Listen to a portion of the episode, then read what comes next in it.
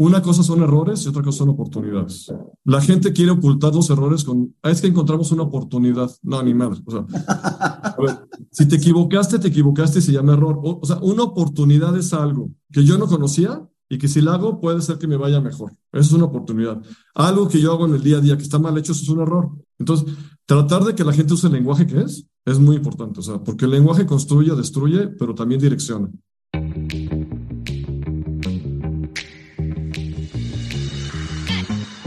Hola, soy Fabrice Serfati. Bienvenido a Read to Lead, el podcast para los emprendedores que quieren llevar sus empresas a otro nivel.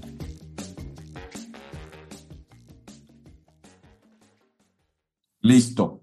Tengo la gran fortuna de tener grandes amigos, gente que me ayuda a ser mucho mejor profesional y mucho mejor persona. Y hoy me encanta darle la bienvenida a Vicente Fenol, que es el founder de Cubo Financiero y ahorita vamos a hablar un poquito más de Cubo Financiero, pero estoy feliz de estar aquí con Vicente y además para leer un gran libro. Muchas gracias Vicente por estar aquí conmigo en esto.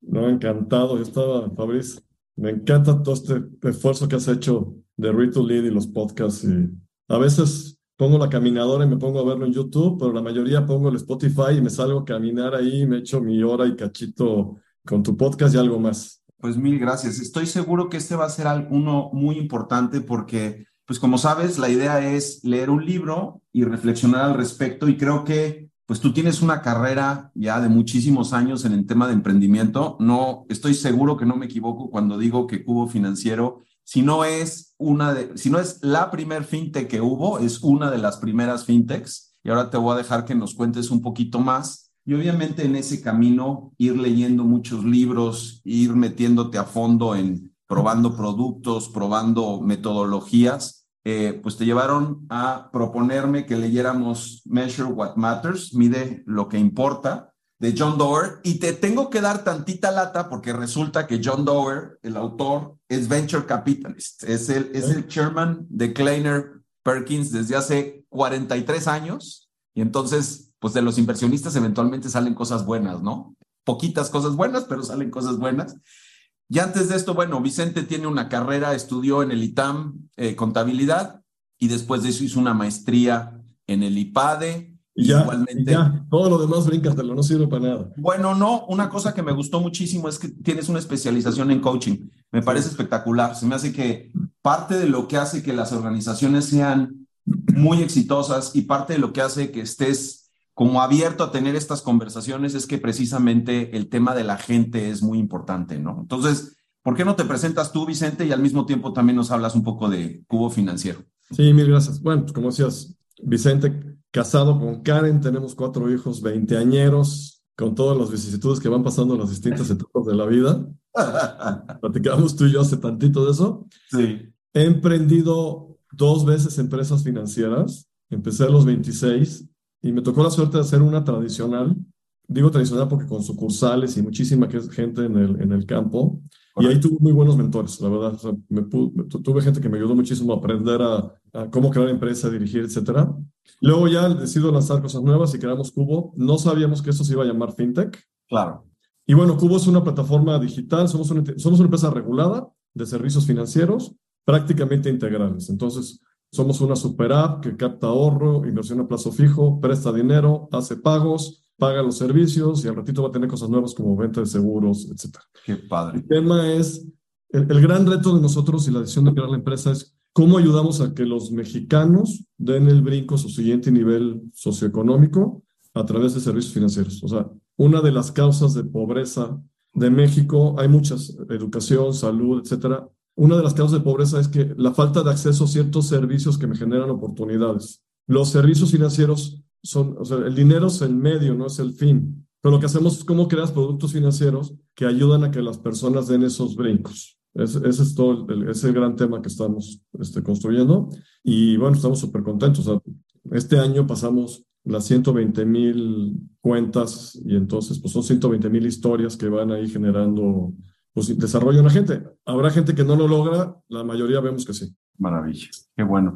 La verdad es que es interesante ahora que hablas del tema financiero y como dices, no, no, muchos de los que estuvimos, como sabes, Ignia cumple, cumplió 15 años este año. muchos de los que tuvimos la oportunidad de estar como en el arranque de los productos financieros digitales, digo, yo fui banquero mucho tiempo, entonces la parte de banca fue un tema muy interesante para mí desde un principio de mi carrera, pero ver cómo se ha venido desarrollando en los últimos años y cómo los tú o la tubería digital son medios de entrega de servicios financieros muy eficientes, muy efectivos y al mismo tiempo generan esta plataforma más pareja y, buscan disminuir las, las diferencias socioeconómicas, es, es, increíble, ¿no? No lo pensarías así. La verdad es que creo que es, un buen, es una buena manera de entrar en el tema del libro alrededor de otra vez de la gente, ¿no? Entonces, y lo conecto porque al final del día todo el mundo piensa que los, los negocios financieros son, pues eso, puros negocios financieros, pero, y mucha gente piensa que los libros de estrategia también son puro tema de estrategia y se nos olvida lo que hay alrededor de todo esto, que es precisamente construir negocios con gente y para la gente. ¿Por qué no me compartes cuál fue la idea tuya de por qué leer este libro y en este contexto, ¿no? como sabes, la idea es llevarle cosas interesantes a los emprendedores. ¿Por qué te pareció que este era un buen libro para emprendedores? Fíjate que es la tercera vez que tratamos de echar a andar esto dentro de la empresa.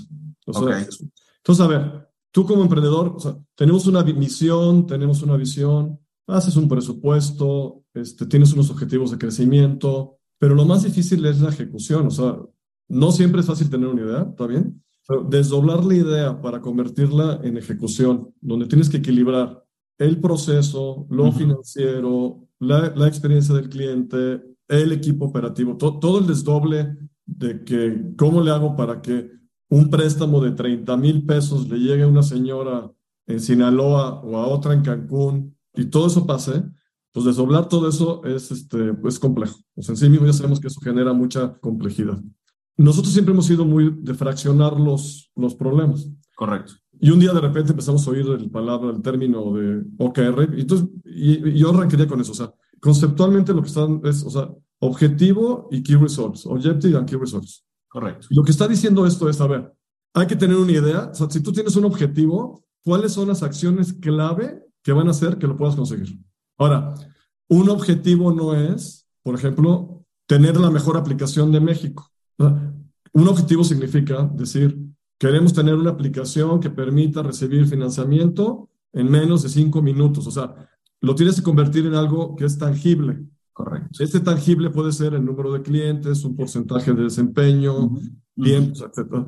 Pero lo primero que te dice es, haz una frase que diga cuál es el objetivo a alcanzar. Y esa frase tiene que estar redactada de tal manera que cualquiera la entienda. Es como el elevator pitch. Sí. Lo vas llevando a nivel de que, oye, cada persona que esté involucrada en eso entiende perfectamente esa frase. Y luego los key results es, ¿qué tengo que hacer para que eso suceda? Entonces me gusta mucho cuando ponen el ejemplo del libro, el, tema del equipo de fútbol americano. Queremos ganar el partido. Y entonces el, el coach dice, ah, para poder yo ganar el partido tengo que lograr hacer en tantas jugadas, avanzar tantas yardas y lograr que la gente no se le caiga balón tantas veces. O sea, lo pone muy estructurado el número de eventos que tiene que suceder. Y ese número de eventos dice, bueno, para que eso suceda tenemos que entrenar de esta manera, entonces empieza a generar eso. Y en cambio la gente de marketing empieza a decir, no, pues yo lo que tengo que hacer es awareness de la marca y llenar el estadio. Entonces, cuando comparas eso, dice, pues a ver, ¿dónde está hasta el compromiso? O sea, ¿de qué manera tú equilibras? Pero lo, lo que hemos aprendido con este libro es a verdaderamente ponerle cifras a las cosas, y, pero lo más importante es los ejercicios que te llevan a entender qué acciones tengo que llevar a cabo para que verdaderamente se pueda dar ese resultado. Déjame detenerte ahí un segundito, porque cuando decías hemos tratado de, de hacer esto tres veces, eh, tú y yo somos contemporáneos de la escuela. Yo me acuerdo mucho de mis clases de estrategia también en el ITAM, donde me decían, o de administración, que me decían, no, vamos a hacer administración por objetivos, ¿no? Y entonces pues el management se juntaba y decía, oye, estos son los objetivos y daban a conocer los objetivos a la organización y ahora sí, alíñense con esto, ¿no? Y nos vemos dentro de un año y nos cuentan qué pasó. Exacto. Y by the way, vamos a tener, vamos a alinear también su compensación así a estos ciertos objetivos y un poco todo así como ahí les voy, ahí les voy por dónde va este rollo y ustedes alíñense, ¿no? Y la sensación que me llevé cuando leí el libro alrededor de los OKRs o OKRs, cuando conectan con otra serie de conceptos que creo que vamos a ir desglosando con la conversación conforme vayamos avanzando, generan que la organización realmente tenga información y genere objetivos de arriba para abajo, de abajo para arriba y, y hacia los lados. Y eso hace esa alineación. ¿Nos, ¿Nos puedes contar si en Cubo en algún momento usaron alguna otra metodología? Y cuando dices esta es la tercera vez, ¿quiere decir que lo han ido refinando o que, o que hubo aprendizajes que le pueden servir a alguien que está empezando ahorita, que pues se brinque para llegar a la tercera iteración tuya y no tenga que pasar por tres iteraciones él? Sí, una de las primeras cosas que hay que hacer es tener muy claro qué no vamos a hacer. Correcto. Porque la verdad, como emprendedores, nos empiezan a llegar muchas ideas y además, como nos vamos rodeando de inversionistas y consejos de administración, etcétera, surgen muchísimas ideas. Entonces, uno tiene primero que tener muy claro qué no voy a hacer. Correcto. Claro. claro. Sí, totalmente. Y qué sí quiero hacer. Correcto. Entonces, en, en ese sentido, este, cuando digo que hemos ido interactuando es porque, o sea, sí hemos tratado tres veces y las dos primeras llegó un momento en el que a la estructura se le olvidó que estábamos haciendo esto. O sea, se, se, va diluyendo en el día a día de la empresa claro. y que vas regresando a las inercias tradicionales claro. de planeación. Entonces, ¿qué hemos hecho para que esto funcione este, muy clarito? Le voy a poner un ejemplo muy, muy concreto. Nosotros prestamos dinero.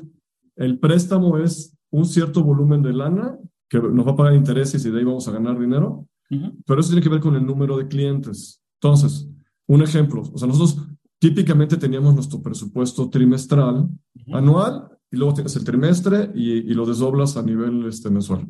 Correcto. Hay gente que sí lo hace así, pero entonces tú tenías eso. ¿Qué sucedía? Cada trimestre nos poníamos a revisar por qué no habíamos logrado la meta. Correcto. Porque típicamente éramos la empresa que no lograba la meta. Sí, de acuerdo. Y entonces decías, vamos a, porque nos ponemos una meta alta y queremos este, ver cómo lo hacemos para poderla este, alcanzar. Y en esa manera de estar revisando, pues te la vives en el retrovisor en lugar de estar viendo el parabrisas. Totalmente, claro. Entonces no, no, explicabas bien este, la, la, cosa. Viene la pandemia y nos empezamos a enfrentar, o sea, nuestra gran ventaja fue que ya nacimos digitales y Correcto. nosotros una semana antes del, del, del, lockdown ya estábamos en casa. Entonces este, esa parte no lo tuvimos tan, nada compleja. Pero el tema fue el siguiente y fue mi gran aprendizaje. La pregunta que yo, o sea, ¿cuáles son los números ocultos? Que esa sí es invención cubo o sea, ¿Cuál es tu número oculto que te permite explicar cómo alcanzas un, un objetivo? Y te voy a dar dos, dos, ejemplos concretos. O sea, por ejemplo, el área de marketing, el bounce rate uh -huh. es fundamental en cualquier estrategia de marketing. ¿Qué es bounce rate? El bounce rate es el rebote que tiene el marketing cuando buscan en Google y ese tipo de cosas. Okay. Esos numeritos que, que usan los de marketing.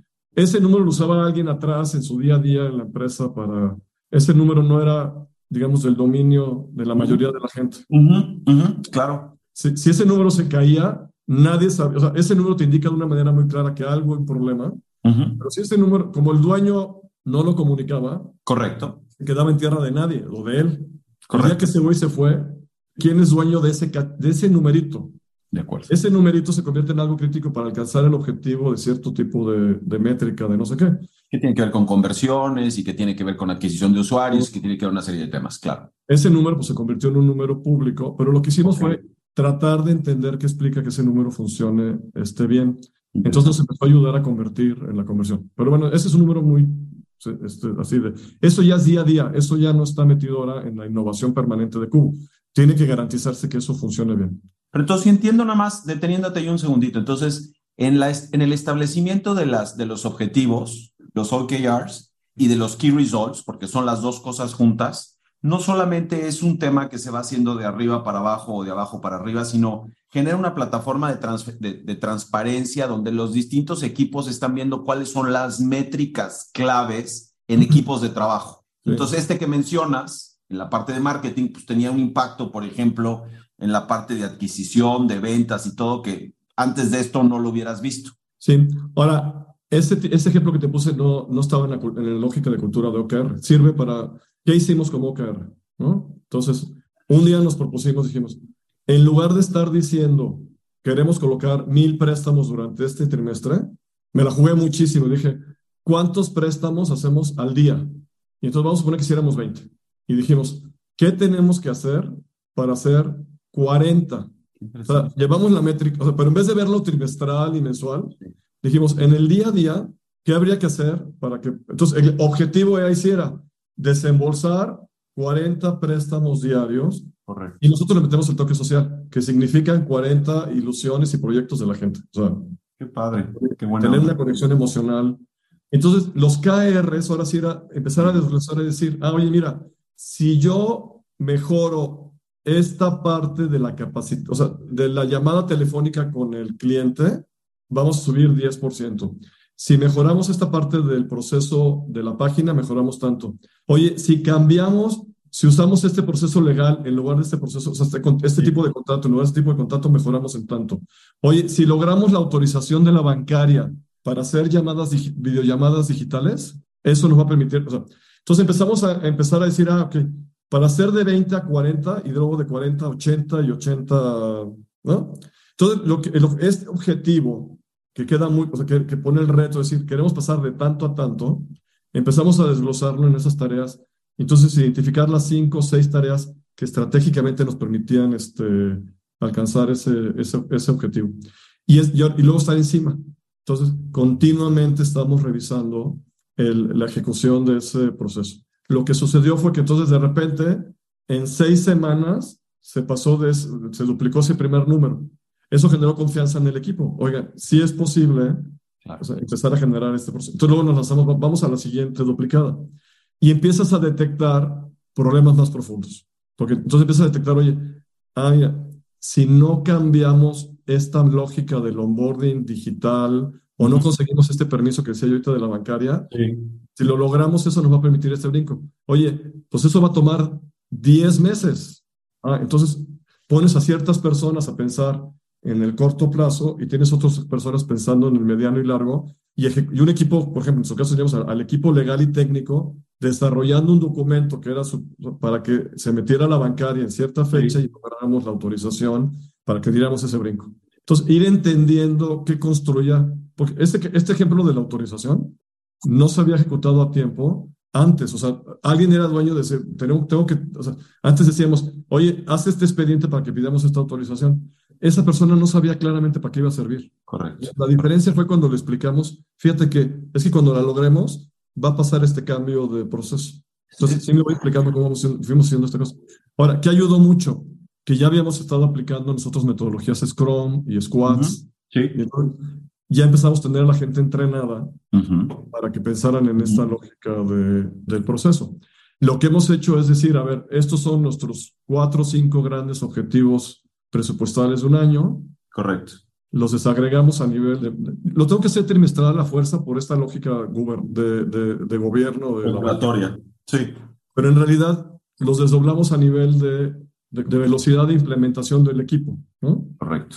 Correcto. Y entonces los equipos empiezan a conectar la, las ideas. Y luego lo que se hicieron fueron los equipos interdisciplinarios.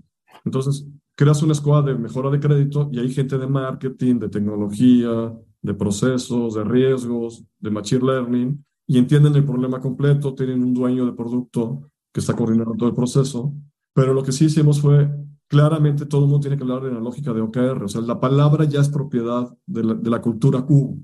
Es, esa parte me parece muy interesante por dos razones. Uno, acabas de tocar un tema que para mí es fundamental, que es el rollo de la cultura, y, y, si quieres ahorita nos vamos para allá. Pero una pregunta que me gustaría hacerte antes de que lleguemos ahí es, oye, obviamente estás hablando ya de una organización como Cubo, que ya es una organización grande, pero desde el primer día, ahorita visto en retrospectiva, o sea, ahí cuando eran tres changuitos metidos en, un, este, en una oficinita, ¿Pudo haber jalado esto o necesitabas sí. ya tener una masa crítica suficiente como para, como para que... No, esto... yo creo que pudo haber jalado. Ok. Pero las dos primeras veces que no jaló, o sea, pudo haber jalado perfectamente. Lo puedo hacer muy sencillo, lo puedes llevar esto en un Excel o en un Word. Exacto. O en el software que ahorita te digo cuál es el que usamos, que es muy fácil de usar y mete okay. mucho orden en el proceso desde el principio. Yo diría, las siguientes emprendimientos que vamos a que fundarlos a partir de estas metodologías. O sea, creo que está súper, súper claro. ¿Por qué la regamos dos veces? porque no fuimos capaces de bajarlo a la gente y que se apropiaran. Porque era, era una terminología de Vicente y su equipo de directores este, cercano, y ya, y pensábamos que como se iba a cascadear y no, y no había seguimiento. Metimos las dos veces software, eh, porque hay, hay, mucho software para poder llevar la gestión sí. de esto. Es, metimos software, pero no había un claro seguimiento. No es, lo que hicimos esta vez sí fue verdaderamente dedicarle muchísimas horas o muchas, muchas, muchas horas a capacitar a la gente, a ponerlos a ver videos. Y, y digo, una cosa muy importante, o sea, este libro está en español.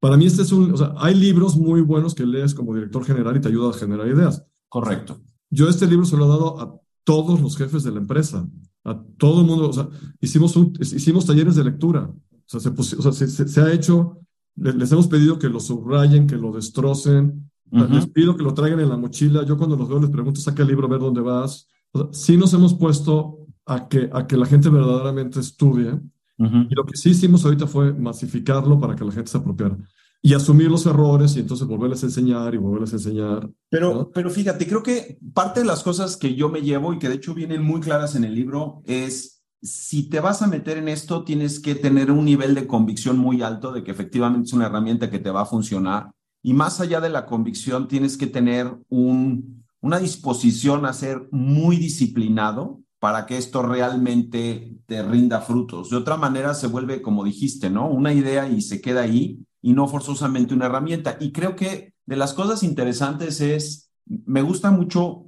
cuando dices, oye, esto sí lo pudimos haber utilizado desde el, primer, desde el principio y lo que no funcionó fue esto, porque, porque parte del nivel de compromiso que esperarías que tuviera un emprendedor cuando arranque esto es en construirlo desde un principio y, e irlo llevando, evolucionando con el resto del equipo, metiéndolo en el proceso de onboarding de los nuevos colaboradores, como dices tú, destrozarlo, subrollarlo, dedicarle tiempo para que empiece a jalar y entonces se vuelva parte de la cultura de la organización, ¿no? Y, la gente sepa qué esperar de su organización y vaya construyendo un poco sus expectativas de carrera dentro de la empresa, ¿no? Sí, y sabes que, y, lo que está bien, la verdad lo único que hace esto es meter orden a lo que pasa normalmente. Correcto. Fíjate, o sea, es normal, o sea, te pones un objetivo ambicioso. No es fácil desdoblarlo para que verdaderamente entiendas cómo lo vas a alcanzar. De acuerdo. Pero si lo empiezas a poner por escrito, tú, cuando escribes te escuchas. Uh -huh. la, la, verdad, cuando te dibujas te escuchas. O sea, Haces consciente las cosas. Y dices, ah,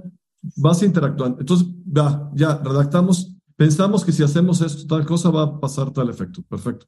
Vas revisando periódicamente y te das cuenta de que esto no jala. Correcto. Casi todo el mundo lo que va a hacer, pues vamos a cambiarlo. Ahora, ¿cómo lo cambiamos? Porque, o sea, vamos a y vamos a escribir el cambio. Correcto. Cambias. Esto le ha generado a la gente tres cosas. Uno, este es un trayecto donde vamos a ir aprendiendo. Pongamos un objetivo ambicioso Correcto. y vamos a buscar la manera de entender, vamos a aprender cómo logramos este objetivo. Y sobre la marcha vamos a ir entendiendo y aprendiendo qué tenemos que ajustar y lo vamos redactando y lo vamos cambiando en, en el proceso. Entonces la gente va agarrando confianza de que sí se vale cambiar cosas. Los que son súper cuadrados y nunca quieren cambiar nada, se van dando cuenta que está escrito que, ay, pues tengo que cambiar esto. Los conservadores que le sacan a todo, entonces ponen un número bajito para quedar bien. Exacto. Lo que les pasa, pues es que pues, ya llegué a la meta. Ah, pues tú quieres decir que eres un sacatón. Había que una meta baja. Claro. El, el, el, el, que no tiene idea de cómo hacerlo, le ayudas a que aprenda a redactar. El que es sacatón y pone números conservadores, y te das cuenta, yo lo he dejado que pase a propósito. Digo, mira, no le voy a decir nada, uh -huh. lo va a lograr, uh -huh. te van a sobrar 10 semanas del trimestre. ¿no? a ver, vamos a hacer, te va a tocar hacer otra cosa. O sea, claro. es que fuiste un sacatón conservador y entonces este, pones un número más ambicioso. Porque lo que pasa con los conservadores es que buscan mejoras chiquitas, incrementales, en vez de, de, de buscar mejoras este, disruptivas. Correcto.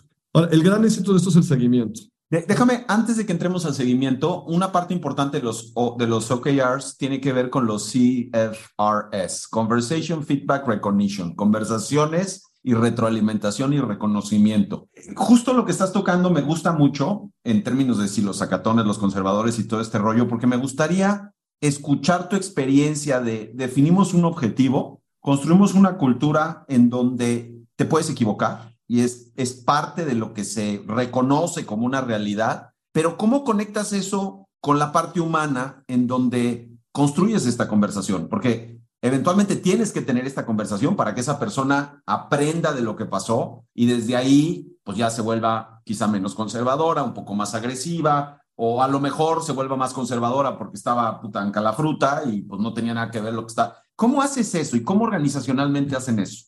Esa es la parte que más estamos aprendiendo en este, este momento. A ver, hicimos tres cosas. Uno, A nivel, el equipo de tecnología empezó a usar un software que se llama Jira para, para el desarrollo de sus proyectos tecnológicos. Y le sirve muy bien a los, a los, a los programadores decir, ah, tengo una, y tienen unas tarjetitas. yo, aquí hay una idea que me está dando un área o un proceso y luego la paso a desarrollo y, y, luego ya la tengo entregada. Entonces visualmente empieza a ver las ideas, los desarrollos y los entregables. Y muchos de estos entran en un ciclo de revisión porque nos equivocamos, pero metodológicamente el, Jira mete mucho orden a los ingenieros en el, en el proceso del sistema. Decidimos empezar a hacer el Jira para cualquier proyecto Q. Ah, qué padre, qué bien. Nos dijimos, no importa si es un tema de tecnología, porque es lógico, siempre va a haber ideas, hay un proceso de, diseño e implementación y decía, empecemos a usar eso en el día a día normal. Entonces, cualquier, o sea, un startup de cero, pues puede empezar a usar el Jira de, manera ordenada en el día a día. ¿Qué tiene esto del Jira? Te lo pone en pantalla y te permite generar una conversación con la persona que está ejecutando con el equipo. O sea, esa es una de las herramientas que usamos para que pasar esta pregunta que me haces de las conversaciones. Luego resulta que casualmente en el libro dice, hay un software que se llama Jira que te sirve para hacer esta cosa. Entonces, ah, mira, vamos a así, ¿no? Jira tiene un módulo, o sea, Jira son tareas, pero tiene un módulo que conecta en la parte de arriba para los OKRs. Correcto. Entonces, es la parte que estamos este, implementando. Nuestro equipo de cultura y talento, desde hace ya un buen rato, hemos implementado tres, este, o sea, las conversaciones de, de, retroalimentación con el equipo. Hemos ido aprendiendo y procurado hacer procesos de retroalimentación. Yo soy muy malo para eso. O sea, a mí, yo esto de que not news, good news, lo, lo tengo aquí súper grabado. Y entonces me he tenido que, o sea, y me cuesta trabajo ser muy disciplinado para estar, porque hablo, hablo, tanto con mi gente. Ajá. Ajá. De repente yo pienso y obvio que ya hubo feedback y no necesariamente ha pasado eso. Correcto. Eh, déjame tenerte ahí un segundito porque mucha gente tenemos el, el, la verdad es que la habilidad de comunicarte es, eh, la vas desarrollando con el tiempo, no es algo que te viene nato. Eh, ¿Tienes alguna, no tiene que ver con el libro? Y de hecho, by the way, nada más para efectos del libro, en términos de las conversaciones de cómo construir esto, en la página 269, de lo práctico que es el libro, te viene toda una lista de cómo construir esta plática y esta conversación. Pero lo que te quería preguntar, Vicente, es, ¿has tenido que ir buscando otros métodos para abrir esas conversaciones? O sea, porque una forma es, oye, vente aquí a mi oficina y platicamos, pero hay otra, hay otra forma de hacer las cosas que tiene que ver con vámonos a caminar o tiene que ver con por ejemplo, yo con mis hijos, nada que ver con esto, pero de repente me doy cuenta que me comunico mejor por texto que por este, que platicándolo. ¿Has tenido que ir desarrollando esas cosas? Y si sí, ¿nos compartes algo que te haya funcionado? Mira, primero a fuerza, ahorita seguimos en, o sea, nosotros ya nos hicimos una empresa de remoto, entonces, y tenemos gente en muchas ciudades, entonces, pues serio, el hecho de tenerla así, pues no nos podemos poner a caminar, porque sí lo hago, sí, sí lo hago mucho. He tratado de ir entendiendo la personalidad de los distintos este, miembros del equipo Correcto. Y, he tratado de ajustarme más yo a cómo son ellos que al revés. Es muy importante. Entonces, hay personas con las que puedo tener conversaciones de teléfono largas y vamos platicando esto así por teléfono. Casi todas las semanas tengo reuniones mutuas, o sea, de conjunto. O sea, tengo junta con todo mi equipo, pero hago muchas juntitas de parejas o tríos para ver temas en particular. Y he usado mucho, y los viernes durante mucho tiempo he juntado a los siete reportes que tengo y, ponemos comida, o sea, o sea, nos, vemos en y lo hacemos en casa, no en restaurante, no queremos al mesero encima que te está preguntando cosas y, podemos posar rotafolio. El, este, irse adaptando cómo es la personalidad de la, de la gente. Y si he ido, una de las cosas que he hecho, y creo que nos ha ido bien, es ayudar a la mayoría de la gente del equipo a cómo evitan echarle la culpa a los demás. Una cosa que, nos, que, que fue una revolución para nosotros en los últimos meses había, había muchos mitos mentales y fue dedicarme a platicar con la gente, que, los atorones que traíamos, de, estar buscando excusas a, a, los demás. Y eso nos ayudó muchísimo. O sea, entonces, ir tratando de entender por qué generaban estas excusas a los demás. Ahora, la mayoría de las veces tenían razón y lo que fue hacer fue entrarle a resolver el problema de fondo. Por supuesto. cuando el de comercial se queja de, de, de, los leads de marketing, o sea, ¿por qué se está quejando de esto? Nos metimos a entender es un gran ejemplo de un OKR. A ver, esta crisis financiera y de, fondos, nuestra industria fintech estaba totalmente orientada al growth, crecimiento, crecimiento, crecimiento, crecimiento, porque los fondos te decían, si tienes muchos ceros en el número de clientes, Sí. vas a valer un montón. De acuerdo, claro. Y la mayoría de la industria se dedicó a construir fancy numbers que no eran reales en el, en el- en el proceso.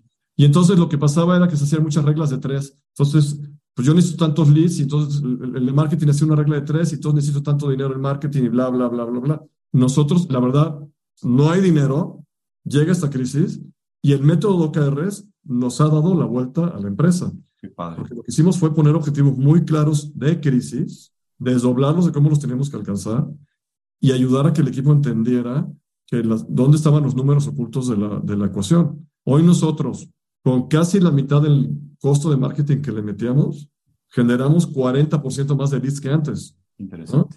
y mejoramos significativamente los procesos de conversión. Eso, o sea, fue brutal, o sea, fue un cambio súper eficiente en el proceso Claro. porque fuimos muy metódicos en estar entendiendo cómo desdoblábamos la, la, la problemática de la ecuación y estar hablando entre nosotros las metas. Déjame, ¿Dónde se está atorando? ¿Dónde se atora? ¿no? Te voy a detener ahí dos segunditos porque hay dos cosas que me parecen súper importantes y no quisiera que se pasaran.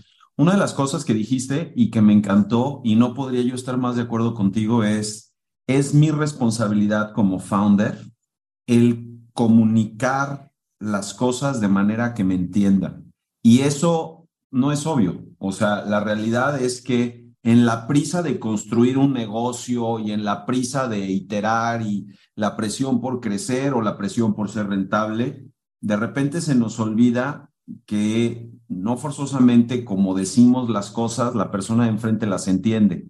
Y me parece que la metodología de OKRs te ayuda a poner en blanco y negro lo que estás buscando como objetivo, que propiamente vendría siendo lo que el qué quieres construir. La parte de los key results te ayuda a construir el cómo lo vas a lograr y transparentarlo en la organización.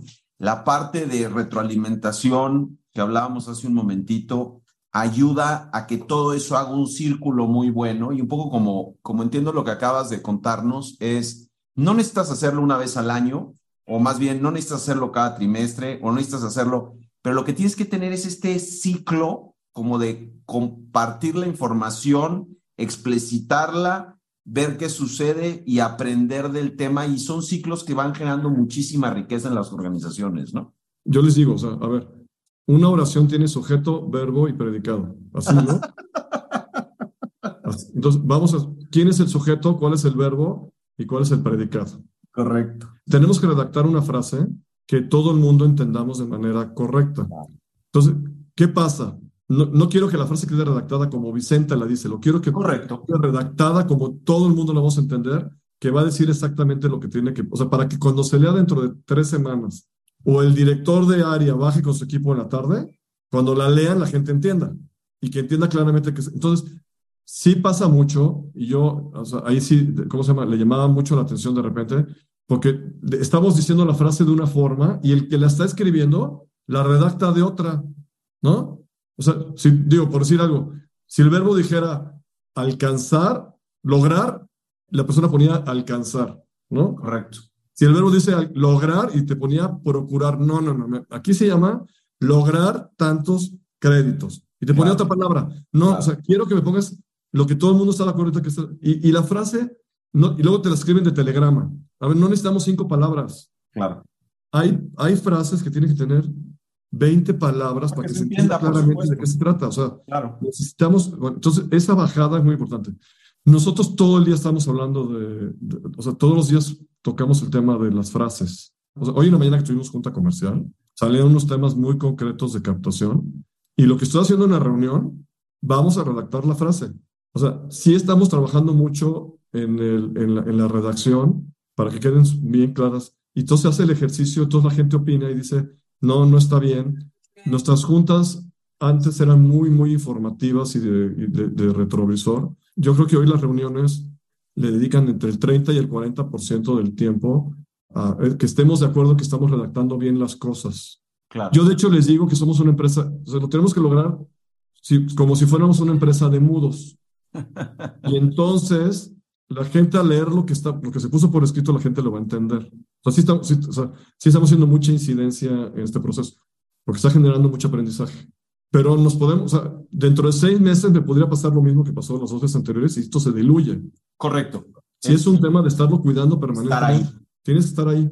Oye, ¿y cómo incluyes la parte de compensación? El libro habla mucho y es interesante que hay que disociar, digamos, el concepto de la compensación anual y todo este rollo y migrar a estas conversaciones donde me dijiste, cuando estábamos preparando la llamada, me dijiste que invertían muchísimo en la capacitación de la gente en esta metodología eh, y, el hecho de que tengas, pues que hayas tenido intereses en la parte como de coaching y todo esto, construye mucho alrededor de la metodología que, propone John Doerr, donde las conversaciones no son de lograste tu objetivo, ganaste tu, tu bono, sino del supervisor diciéndole al colaborador cómo te ayudo para que logres eso. ¿Cómo conectas esa parte con la parte de compensación y cómo lo están viviendo en Cubo?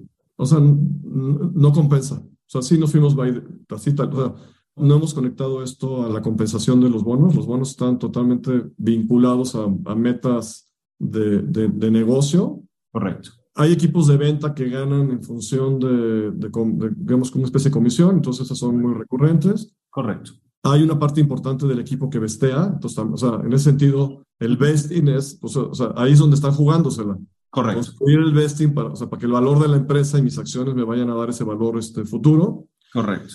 Y hay una serie de bonos, pero, o sea, sí, este, antes de conocer el método, traté de conectarlos en la otra empresa y en esta, y, sí, sí la riegas, porque sí hace que la gente, para ganarme el bono voy a buscar ser conservador, porque entonces me van a, me van a dar esa métrica. Claro, claro. Entonces, este, no, no, no propicia la negociación. Lo que sí es muy importante es separar, o sea, tú tienes KRs del día a día que se deben cumplir al 100%, tienes KRs que impulsan la innovación. Sí. Un KR del día a día es que, que no se caiga el sistema, que esté bien conectado el, bounce rate de, de, las campañas, que la conexión al buró de crédito esté funcionando de manera adecuada, etcétera. O sea, tienes unas cosas que en el día a día siempre tienen que estar funcionando y, y tienes checklists que te, te, garantizan que eso se esté supervisando y, y, jale.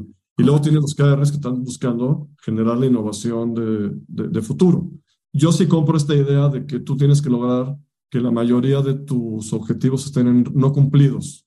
Cuesta es mucho de lo que dice el libro, ¿no? O sea, no busques que siempre estés al 100% en tus objetivos y es precisamente el origen de no ligarlo con la compensación. Cuesta mucho trabajo porque sí, tal vez en la cultura mexicana, lo que pasa es que si no se logra la meta la gente se, se apachurra, o sea. Claro. Nosotros sí estamos buscando, eh, o sea, el reconocimiento, o sea, Hoy tuvimos en una de las reuniones un cuate trajo algo muy bueno y pues la verdad se, se, llevó una muy buena felicitación por parte de, de, del equipo. O sea, trajo algo que iba más allá de lo que estaba este, planteándose, hizo una muy buena investigación. Entonces, procurar hacer eso en público es muy bueno. O sea, nosotros hacemos junta mensual con todo el equipo. Somos 380 hoy.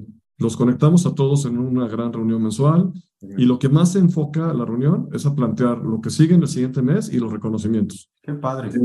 Y el, y el, este, la gente sí se te tiende a apachurrar si no logra la meta. Entonces, lo que hemos aprendido es decirle, a ver, ¿qué del proyecto es lo más innovador y donde vamos a correr el riesgo y no pasa nada si no se alcanza? Y aquí queremos aprender y regarla y esto sí es lo mínimo que tenemos que alcanzar. O sea, si hemos encontrado nuestra parte mexicana o, coordinator, de que la gente no se te apachurre porque no lo logra. O sea, pero nos está dando unos brincos cualitativos padrísimos. ¿no? Es que eso es lo que es interesante. Fíjate que eh, sobre la parte del agradecimiento, uno, uno de, mis, de mis socios, León, cuando vino a, a Ignia, parte de las cosas que nos trajo fue una dinámica que, estamos, no somos un equipo mucho más chiquito, ni, ni de cerca nos acercamos a lo que, al, tamaño de empresa que es Cubo pero todas las semanas, el lunes, tenemos una llamada en donde hablamos de, lo que viene en la semana y cada uno de nosotros decimos qué vamos a hacer. Y hay una sección específicamente de agradecimientos. Y parte de lo que hemos buscado es que sean eh, agradecimientos que no, no solamente otra vez es de arriba para abajo, ni de abajo para arriba, sino entre peers que se estén agradeciendo. Y todo eso va construyendo junto con el tienes que generar alguna frustración, una resistencia a la frustración, tienes que comunicar, tiene que haber transparencia, tiene que haber este planteamiento de objetivos y de, y de potenciales resultados, tiene que haber retroalimentación. Todo eso construye pues la cultura de la organización y me suena que todo esto son herramientas para llegar ahí y generar una organización que tenga una cultura tan fuerte que genere también la retención, ¿no? Que, que, que la gente se quiera quedar aquí, que esté contenta aquí, que entienda qué es lo que hace y que entienda cómo contribuye al crecimiento de, bueno, en el caso tuyo de Cubo, ¿no? Y esto, y esto, y esto sí ha hecho que la gente sea visible. Exacto. Y va haciendo, y, ha influido mucho en las promociones. Claro. De manera natural la gente va, también va haciendo que sean visibles los que no quieren estar en esto. hay gente que no le gusta. Y, y nosotros sí le hemos dicho, no pasa nada. Es más, te ayudamos a conseguir chamba en otro lado que no son así. O sea, no, no estás cómodo, no pasa nada. O sea, pero lo que sí no vamos a renunciar es a hacer así nosotros. Y ya ha habido nivel directivo que se ha ido. Pero, pero no hay sorpresas, ¿no? Eso es lo, lo que es muy interesante. Simplemente hay tanta comunicación que no hay sorpresa para nadie de en dónde estás, si estás bien o no, o si estás mal.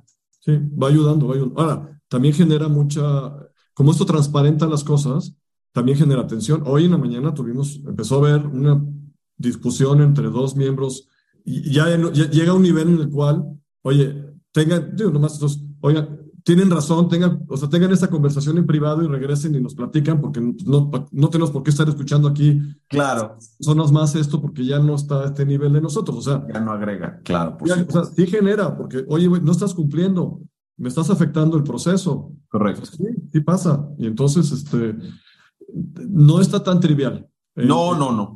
Oye, me gustaría nada más, porque ya nos vamos acercando como a la hora que vamos a ir cerrando la conversación, hay un par de conceptos o de, de cosas, sí, un concepto en específico que es el de los bags, Big Hairy Audacious Goals o los grandes peludos objetivos audaces, que tiene que ver con los stretches. Y, y hay dos ejemplos muy interesantes. Uno es cuando Google arrancan en el libro, cuando, cuando Google arrancan Google Chrome que están enfocados mucho en temas de velocidad y de la latencia de, de la tecnología. Y luego en YouTube, un objetivo que definieron a cuatro años que querían un billón de horas de gente viendo el canal. ¿Cómo entiendes los estreches y cómo conectan, o bueno, si ha pasado en Cubo que lo han tenido que hacer, que un poco me sonó que eso era esa duplicidad de, ¿no? Pero ¿cómo lo planteas internamente? Porque lo que dices de la gente, los acatones, como les llamas tú, pues ya me puedo imaginar todo el mundo parado de pestañas diciendo, este Vicente se volvió loco. ¿Cómo hacen eso? ¿Cómo culturalmente lo aceptan y, vamos, lo hacen suyos? Tenemos de los dos momentos, la verdad. O sea, sí están las locuras y las fumadas que plantean este, Vicente y Claudio y Fran, o sea, ¿no? Sí, sí tenemos unos números bien grandotes este, que espantan, Claro.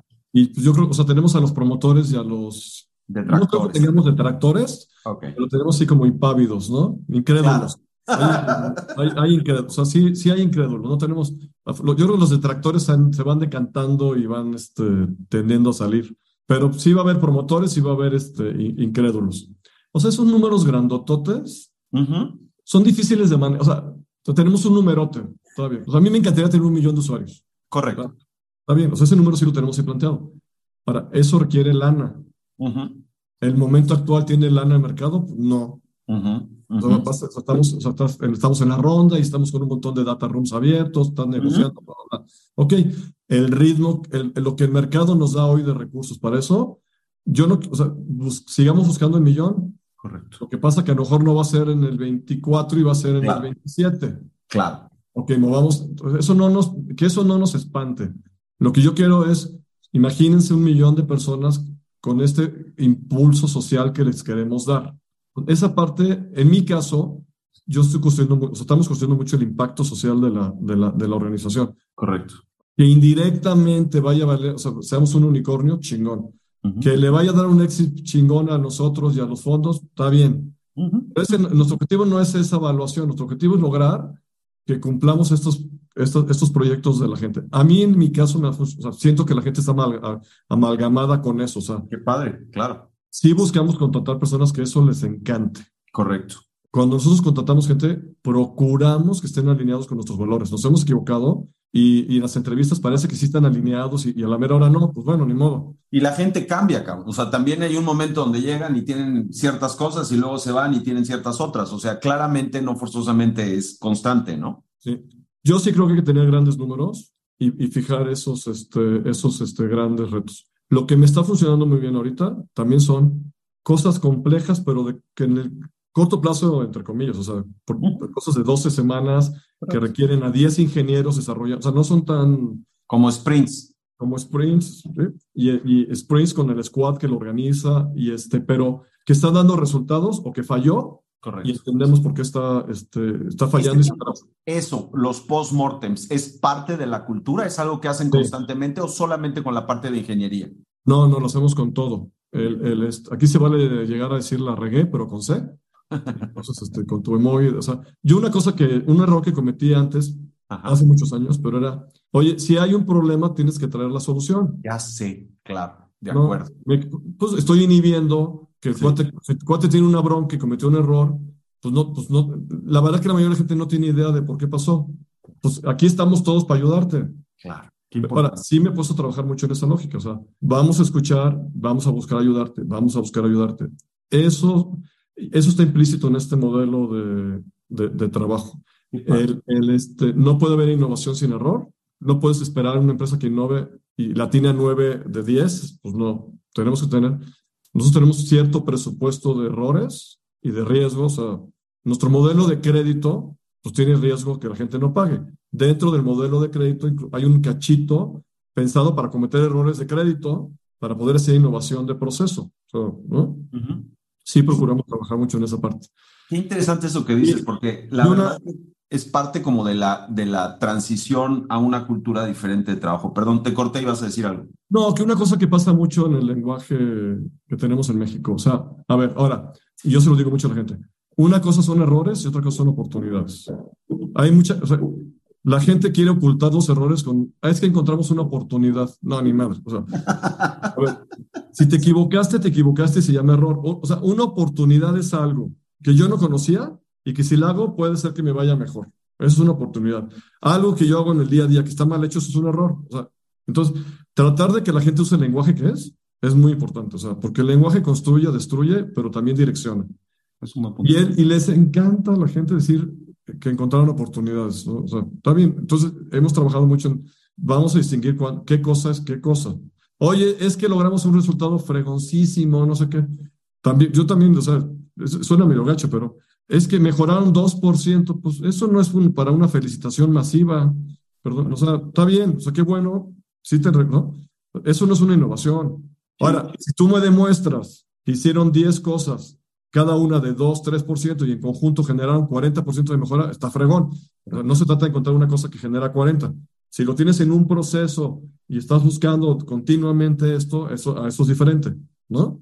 Y yo creo que, como dices, ¿no? Hay, hay muchos, el tema de toda esta metodología es, y de todo el tema de, de plantearlo y de tener estas métricas y todas estas conversaciones que se generan alrededor de esto, es en muchos sentidos, otra vez, generar organizaciones donde la información fluya muy bien y que permitan, que lo platicábamos hace un momentito, que no se generen sorpresas. De las cosas que a mí me gustaron muchísimo del libro, y también lo platicábamos hace ratito antes de entrar, es que a partir de la página, o sea, al final del, del libro viene una, unos apartados que se llaman recursos, donde te hablan el playbook de, de Google y cómo lo, Mm. cómo lo implementan, te hablan de cómo tener conversaciones complicadas, te habla de, de los libros que puedes leer para todo esto y creo que agrega a lo práctico que es el libro como para enriquecer a los founders, ¿no? Entonces, como, como, anécdota, he escuchado gente, escuché a Googles, a Googlers, ¿cómo le llaman? Sí, Googlers, yo pienso, no sé, sí. Que no, no, eso es puro rollo, y ya no están en Google. Interesante. O sea, yo, y, y, y, he conocido gente que trabaja ahí, que, que, que, dicen, es que esto está padrísimo, y sí lo viven y hacen cosas. Yo una de las cosas que estoy tratando, en Google lo que te dan chances de que puedes usar hasta el 20% de tu tiempo sí. en ideas nuevas. Muy poca gente se atreve o lo usa. Sí. Nosotros estamos, estamos, tratando de hacer cosas en esa lógica, no es fácil, porque el día a día le gana a la gente, pero, o sea, el ejemplo de hoy fue un cuate que le dedicó cierto tiempo de su día a buscar algo nuevo y, de repente levantó la mano en la fuente y dijo, quiero presentar esto. Y dices, qué padre, o sea, qué padre que este chavo esté buscando este tipo de cosas, ¿no? Y estén investigando, el, este, está fregón, ¿no? Eso, eso que dices me hace pensar en una de las cosas que venía en el libro, hablaba de la diferencia entre la responsabilidad y no sé cómo decirlo en, en español, el ownership. Sí, Puedes tener el, colaboradores que sean muy responsables, sí. pero que no se sientan dueños de lo que está pasando, ¿no? Y, y para ir a ese 20%, pues necesitas saber que lo que vas a hacer lo que vas a traer a la mesa va a tener un impacto más allá de lo que te tocaba hacer. y creo que ese es el tipo de cultura que quieres tener, ¿no? Me parece. Sí, sí, sí. sí. Oye, Vicente, pues ya estamos acabando. Me gustaría, siempre estamos intentando que haya tres, cuatro, cinco cosas muy importantes con las que se queden los founders cuando lean eh, este libro o, o, que les motive a leer. ¿Cuáles son esas tres o cuatro o cinco cosas que para ti son importantes del libro? A ver, la primera es esta, con lo que decíamos, o sea, todos sabemos como emprendedores que, o sea, la idea es fácil, la ejecución es lo complicado. Entonces, este, ahora, ¿yo qué diría? Hay que plantearnos objetivos este, retadores, pero o sea, redactar muy bien. Muy importante. ¿En qué consiste el objetivo? Correcto. Y luego empezar a redactar bien cómo poderlo alcanzar y fragmentarlo es fundamental. Pero al mismo tiempo, poner la cultura de que se vale ir cambiando la redacción. O sea, aquí se vale equivocarse e ir ajustando sobre, so, sobre la marcha. Entonces, si tienes un consejero que te dice, no, no cambien las cosas, no, no, yo no le daría caso, ¿no? Entonces... eh, Para acabar pronto. luego, otro te o sea, eh, echar a andar esto es dificilísimo. Uh -huh. Cero trivial. Cero trivial. Necesita el compromiso del director general, o sea, de los, de los founders, necesita, y tienes que hacer que baje de a poco en estructura, o, de, o, o yo de origen lo haría, o sea, es bien difícil perderse, es bien difícil verdaderamente ejecutarlo, porque el día a día te, te gana. Entonces sí tiene que estar como parte de la agenda y del vocabulario, estarlo repite y repite. O sea, verdaderamente como pericos, este, es muy difícil. O sea, nosotros, ya te digo, es la tercera vez que estamos este, implementando con, con, con, sus dificultades. Y eso significa involucrar a casi todos. No hemos logrado llevar a todo mundo. Uh -huh. Hoy tenemos, yo, yo, debemos tener cerca de 150 personas muy clavadas sí. en el proceso eh, y, y, gente que está metida pero no lo sabe bien. Entonces, este, no es nada, nada sencillo. Yo digo que esto es un tema de una idea grande, uh -huh. Pero fragmentar en lo chiquito con mucha claridad para ir haciendo resúmenes. Para ir construyendo ese camino. Sí. Y la otra es, necesitamos tener muy claro separado lo que es día a día y los, y los proyectos de innovación para que nos permitan este, generar la cultura de aprendizaje, de error, ¿no? Pero sí hay que separarlos muy bien. O sea, no te puedes equivocar en la manera de registrar los intereses de un cliente. O sea, ahí no hay error. No me puedo equivocar en el contrato de crédito. O sea, no me pueden decir que estamos haciendo una prueba beta de un contrato de crédito a ver si la gente entiende y la conducir me lo acepta. O sea, o sea, hay cosas que son como deben ser. Adquirir clientes, servicio, o sea, una bola de cosas es, es este, se convierte en fundamental. O sea, distinguir eso es, es, muy importante. Entonces, este, y la otra es encontrar claramente los drivers de negocio. O sea, yo hoy, como cubo, me puse como meta ser rentable. Correcto. Hay un problema de mercado de liquidez, uh -huh, uh -huh. hay un problema de inversionistas. Correcto. No quiero que me subvalúen la empresa, voy a aprovechar nuestras capacidades y nos enfocamos en, vamos a, vamos a crecer, pero vamos a hacerlo de una manera que sea rentable la empresa. Creo que diciembre va a ser nuestro mes de rentabilidad. Entonces estamos así de que ya, ¿no? Claro. ¿Pero por qué? Porque vamos, entonces, o sea, nos pusimos como meta, vamos a autofinanciar nuestro crecimiento en este tramo. Correcto. Vamos a mandarle al mercado esta señal de que sí podemos hacer esto. O sea, porque ahora, ahora en el mundo de los VCs dicen, ah, pero ahora buscamos empresas que vayan, que sí son rentables de, de veras. Ah, pues entonces, tenemos una ventaja, sabemos, nosotros sí sabemos cómo ser rentables. Vamos a ejecutarlo y vamos a demostrar que esa parte jala. Entonces, me lleva a posponer cierto número de clientes adicionales, pues los voy a posponer, está bien. O sea, eso es bien difícil, o sea, con B, y, y, ahí entra el consejo de administración, sí. y entran algunos fondos, y, y, y, entra parte del equipo, o sea, tienes que lograr, ¿no? Ahora, ¿quién te va a decir que no quiera ser rentable? Entonces tampoco, vete y preguntas, malo que dijeras, y me voy a quemar toda la lana y no pasa nada, pues tampoco, ¿no? No, pero, pero entiendo un poco lo que, o sea, no, entiendo muy bien lo que dices con respecto a, a, cómo administrar también las expectativas y el crecimiento de la compañía en términos de si el crecimiento o la rentabilidad. Y el eh, último takeaway que les diría es, mira, sí. o sea, creo que sirve para cualquier tamaño de empresa. Correcto. Pero no es un tema del director general, no, no es, este no es el libro que está en mi buró. Coincido, 100%. O sea, entonces, hay que, o sea, hay que, hay que, hay que, hay que, hay que gastarle, hay que, no es gastarle, o sea, hay que dárselo a mucha gente, hay que hacer dinámica de lectura, hay que hacer dinámica de estudio sí. y hay que dedicarle este, gente especializada que, a que ayude a que esto se implemente de manera este, correcta. Totalmente. Y no es caro, nada caro. Se, se, o sea, e, e, es muy rentable.